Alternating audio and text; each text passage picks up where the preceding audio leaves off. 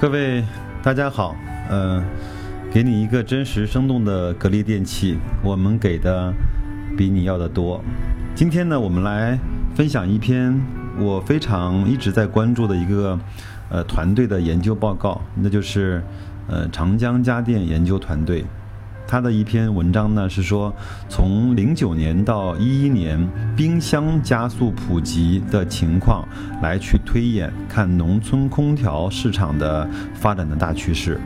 我觉得这样的文章特别有意义，因为它就代表了我们整个城镇化跟这些电器进入到农村市场的一些规律。呃，我们都知道，在农村市场，第一大刚需应该就是电视，对吗？那第二大呢，才是像冰箱、洗衣机这样子的；第三大呢是空调；第四呢就是像呃抽油烟机啊，呃这些提升生活品质的，包括才是净水器啊、洗碗机啊，还有像空气净化器啊这些，按照这样的一个顺序在推演的。那文章也非常专业，也非常长。那我们，那我呢，帮大家一块来去抽丝剥茧，去看一看他讲的那些呃观点和逻辑是不是对我们整个有帮助。那最近呢，受全国性的高温天气的影响，市场呢对空调终端关注度有明显的提升，尤其是受天气影响比较显著的三四线、三四线城镇和农村地区。根据我们的草根调研数据，近期呢，农村地区的空调销售增长较为明显，且增速好于城镇市场。这与农村低于。呃，我们平均的保有量的基数以及其购置需求受天气影响因素更大，呃，是相关的。那回顾历史数据，我们可以发现，从去年开始，就从一六年开始，那农村地区空调的百户保有量已经呈现了加速提升的趋势。根据国家统计局的数据。一六年，我国农村家庭每百户空调保有量仅为四十七点六零台，就是说一百户农村家庭，呃，只装了六四十七点六零台的啊空调。那有人说这也不少了呀，但是我们我们要知道是每户家庭。那在我们城市里面，我相信每户家庭一定是超过一台的，对不对？那就是说，可能我们有三个房间加一个客厅，那一定是可以装到四四台空调。但是呢，呃，按照它前面那个嗯统计数据的是每户每百户只有四十七点六台，那就是说每户只有大概零点五不到。嗯，这个还是跟城镇的这种差别是比较大的。但是呢。呃，较一五年则大幅提升了八点八台，那就是说，在一五年农村市场每百户家庭的空调保有量还不到四十台，且当年的提升幅度绝对值是创了新高的。那我们也考虑到啊，国内区域呢，呃，贫富差距以及在区域内，呃，贫富差距的存在。国内家电保有量大概率呈现为接力式的提升的过程，就是先城镇后农村。那在此背景背景下呢，很难呈现加速上行的趋势。但是回溯过去的历史，可以发现，从零九到一一年，国内农村冰箱百户保有量则出现了斜率加速向上的过程。那历年来，百户保有量分别较上一年度提升六点九二。八点零八和十六点三五，就是这个整个的嗯保有量的增加是呈现了一个斜率加速的一个过程。那短短三年内呢，农村地区冰箱的每百户保有量绝对值累计上升了三十一点五台，那涨幅远远大于同期的空调以及洗衣机的保有量提升。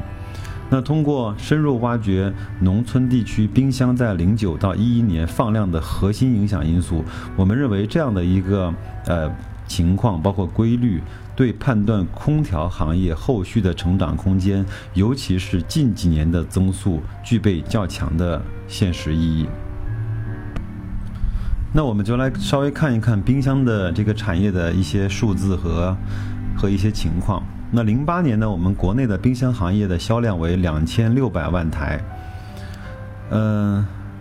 零九呢，零九年到一一年，国内冰箱的内销量屡创历史新高。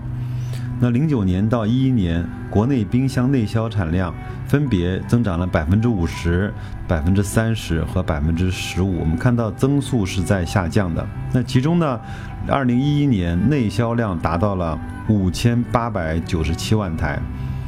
就是说比零八年增长了一倍还要再多，那创造了整个历史的高峰。那呃，当然，我们也知道，随着整个的加速普及的呃这个时期呢结束之后，那冰箱也经历了很多年的负增长，并逐步回到了现在的四千五百万台的饱和的一个水平。那现在在产生的一些冰箱的销量，更多是去更新的、去更新换代的这样的一个需求。那我们也看到，零九到一一年，整个在冰箱这个品类在农村地区的需求得到了集中的释放。那为什么冰箱会在零九到一一年会迎来加速的释放呢？我们认为有以下几个原因是推动了当时冰箱在农村地区加速普及的原因。呃，第一呢就是家电下乡。嗯，家电下乡呢是冰箱在农村地区普及的重要的推手。那我们也看到一个一一些数据，根据国家统计局的披露数据呢，我们来看到家电下乡期间，我国农村地区冰箱的百户保有量由零八年底的每百户三十台左右，提升到一一年的每百户六十一台，这个基本上翻了一番。那整个的渗透率呢，水平呃翻番，呃，并且呢与城镇的呃市场差距明显的收窄。就是说，在农村市场，每百户的冰箱保有量和城市市场差不多，在一个非常小的差距了。那其次呢，农村居民的购买力提升也是当时冰箱普及的一个重要的因素。那零八年呢，农村居民年度人均消费支出达到了三千六百六十一元。嗯。略略高于整个在一九九五年时候城镇居民的人均消费的水平，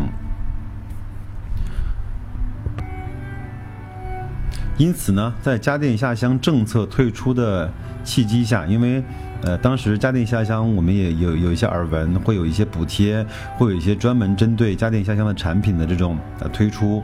那在这样的政策下呢，农村地区居民基于其自身购买力的真实的释放，对冰箱产品的新配置的需求也有了明显的拉动。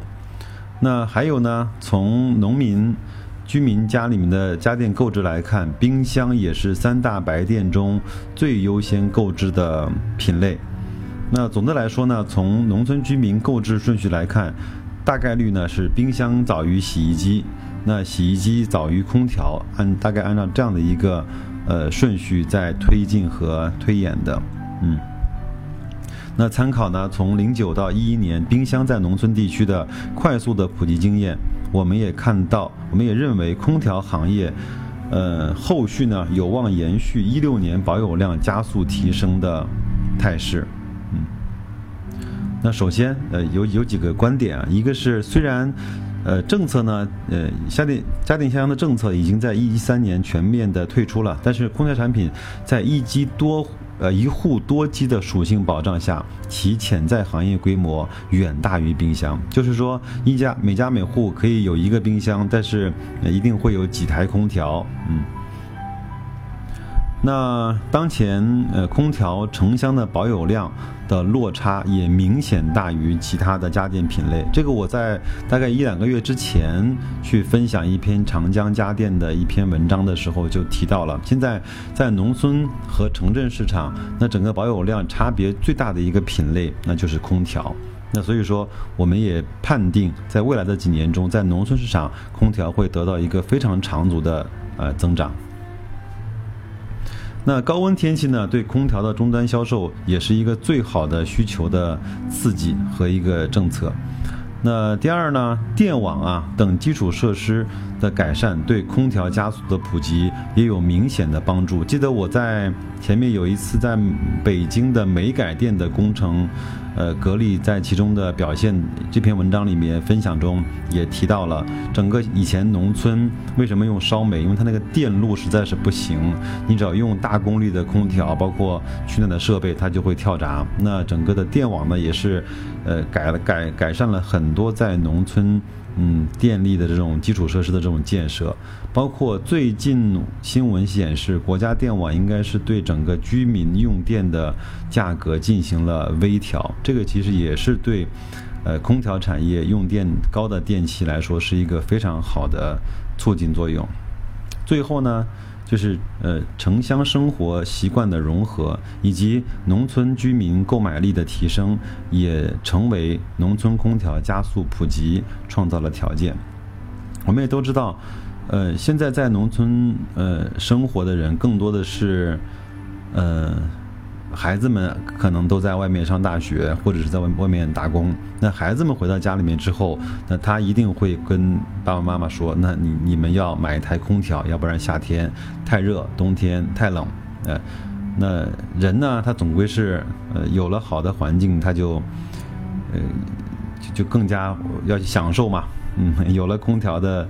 呃夏天，一定比没有空调的夏天会舒服。那。今年夏天有了空调，他明年一定会选择更好的空调，选择每一个房间最好都装上空调。总的来说，这篇文章其实它的数它的数据很专业，包括它的论点呢也比较详细。但是我们，呃，听下来，它就核心的观点就是在农村市场上，随着人们购买力的提升，随着这些冰箱、彩电、洗衣机保有量的这种逐渐的饱和，那下一下一轮，呃，家电的这种配置更多的会落在空调这个上面。那我们也通过了追溯零九年到一一年冰箱在农村加速普及的历程呢，并基于农村家电购置的需求轮动、农村的购买力的持续提升、城乡二元化的生活习惯的融合，以及农村地区电网的基建逐步完善，以及极端天气出现的概率，我们认为未来几年农村空调。嗯，这个市场有望呈现加速的普及态势，那其对于未来几年国内空调销量，呃，或许会有明显的拉动。嗯，当然他后面也会去说了，就是维持对格力电器啊，包括美的啊，包括青岛海尔，呃，的看好，包括。呃，推荐的这种评级，那那也坚定的看好一些厨电的家用中央空调成长比较高、业绩比较高的这种股那个股票，包括华帝啊、老板啊以及海信的克隆。这个我觉得不重要，关键的是我们对它整个的观点和推演的逻辑，呃，我是认可的。那我们也希望看到像格力这样的大的品牌，能够在农村市场有它更好的表现。我相信，呃，更多嗯能够抓住线下渠道，嗯，能够让老百姓都知道的品牌，能够在这样的这种消费升级的换代中，能够斩获更大的市场和更更大的市场份额。嗯，那今天就到这里，再见各位。